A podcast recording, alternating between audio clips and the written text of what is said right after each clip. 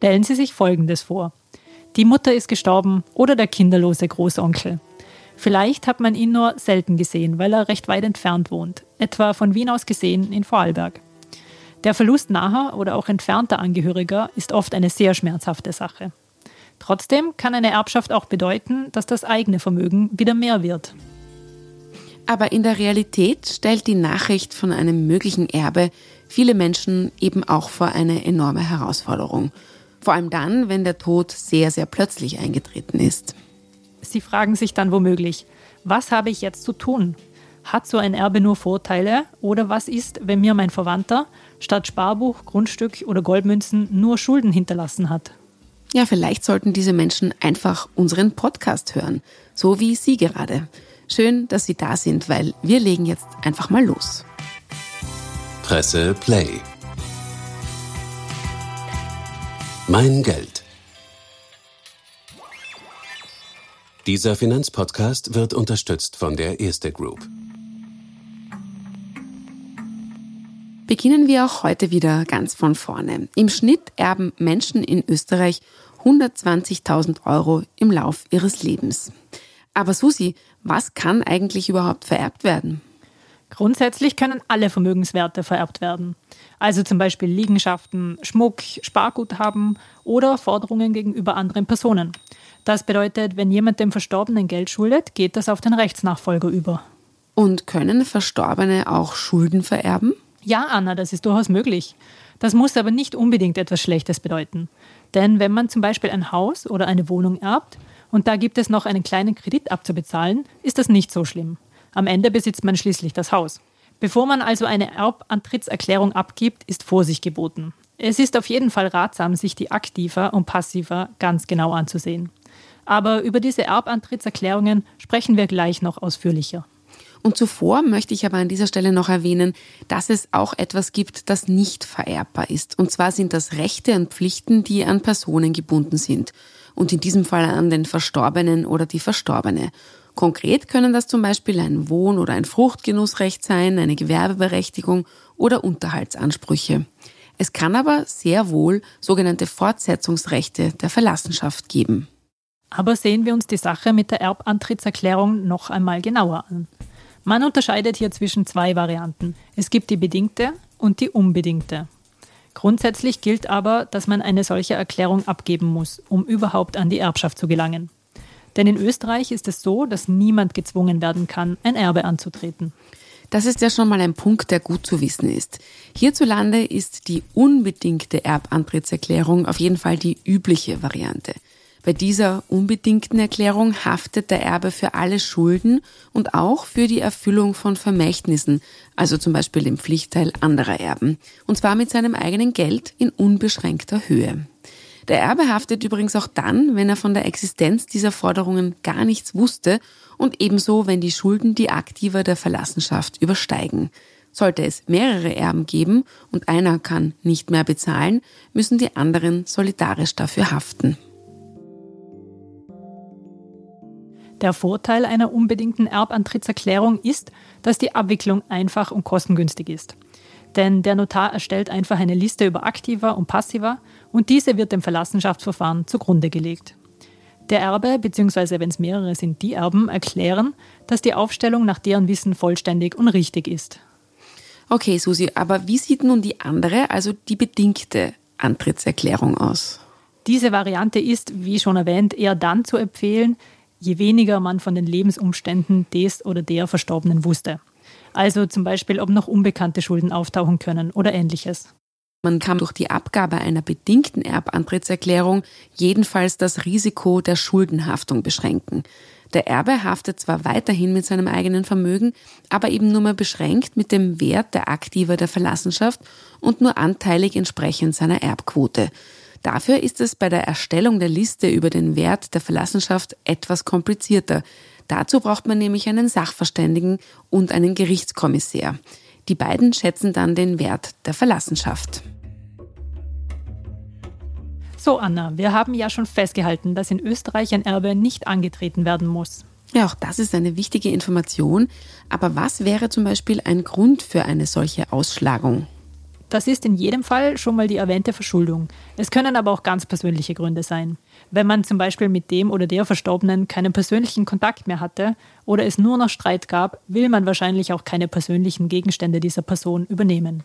Und es kommt gar nicht so selten vor, dass den Erben nur Gegenstände vererbt werden und kein Bargeld. Und es ist ja so, dass die Erbausschlagung die Erbfolge verändert, oder?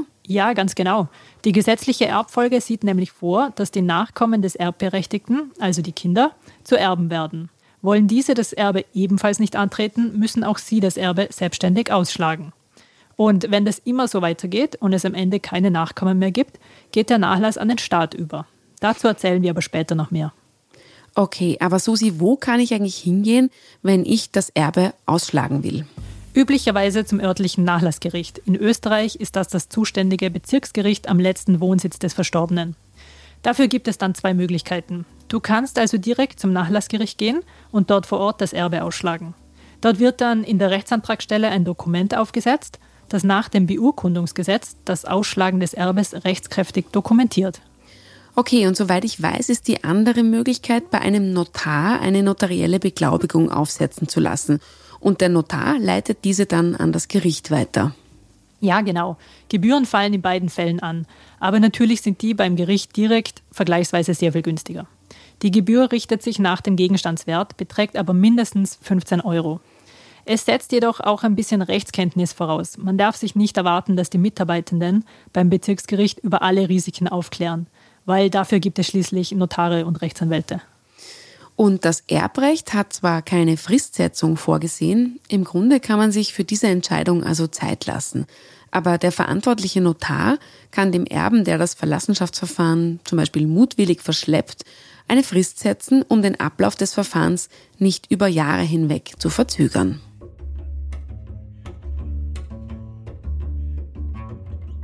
Über Testamente haben wir ja schon in unserer vorigen Podcast-Folge vom 21. November über die Kosten des Todes gesprochen.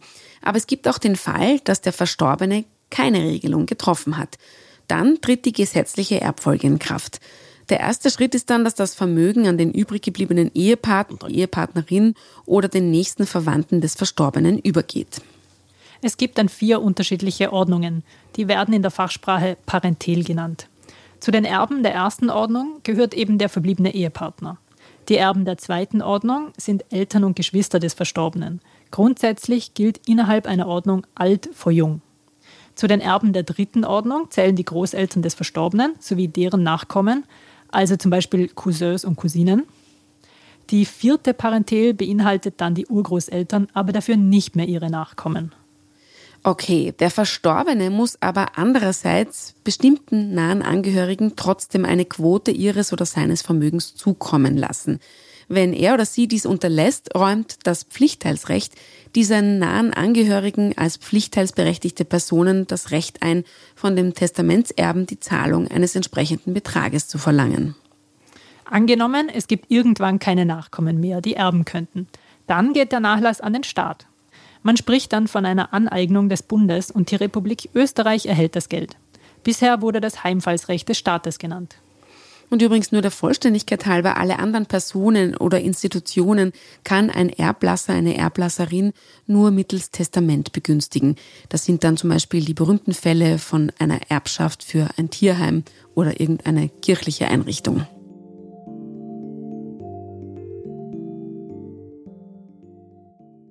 Zum Ende dieser Folge nur noch der Vollständigkeit halber eine Bemerkung zur Erbschaftssteuer. In Österreich wird seit dem 1. August 2008 keine Erbschafts- und Schenkungssteuer mehr erhoben. Damals wurde diese Steuer, die erst seit 1955 existiert hat, abgeschafft. Aber mehr sagen wir dazu heute gar nicht. Wir werden den immer wieder diskutierten Erbschafts- und Vermögensteuern aber vermutlich einmal eine eigene Podcast-Folge widmen. Und zum Schluss unsere Cash Cow der Woche.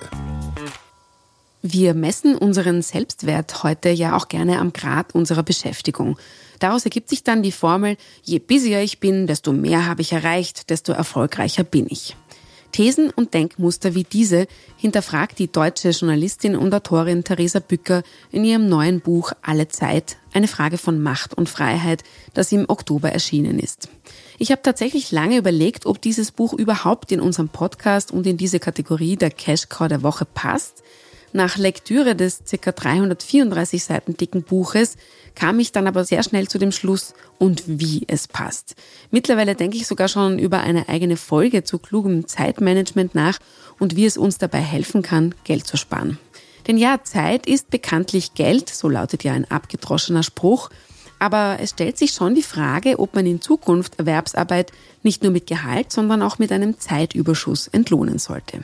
Theresa Bücker wagt jedenfalls einen anderen Blick auf Teilzeitarbeit oder Zeitknappheit. Das Buch ist wenig überraschend aus einer kapitalismuskritischen Perspektive geschrieben, was aber nicht bedeutet, dass nicht interessante Thesen drinstecken, die viel Denk- und Debattenstoff liefern.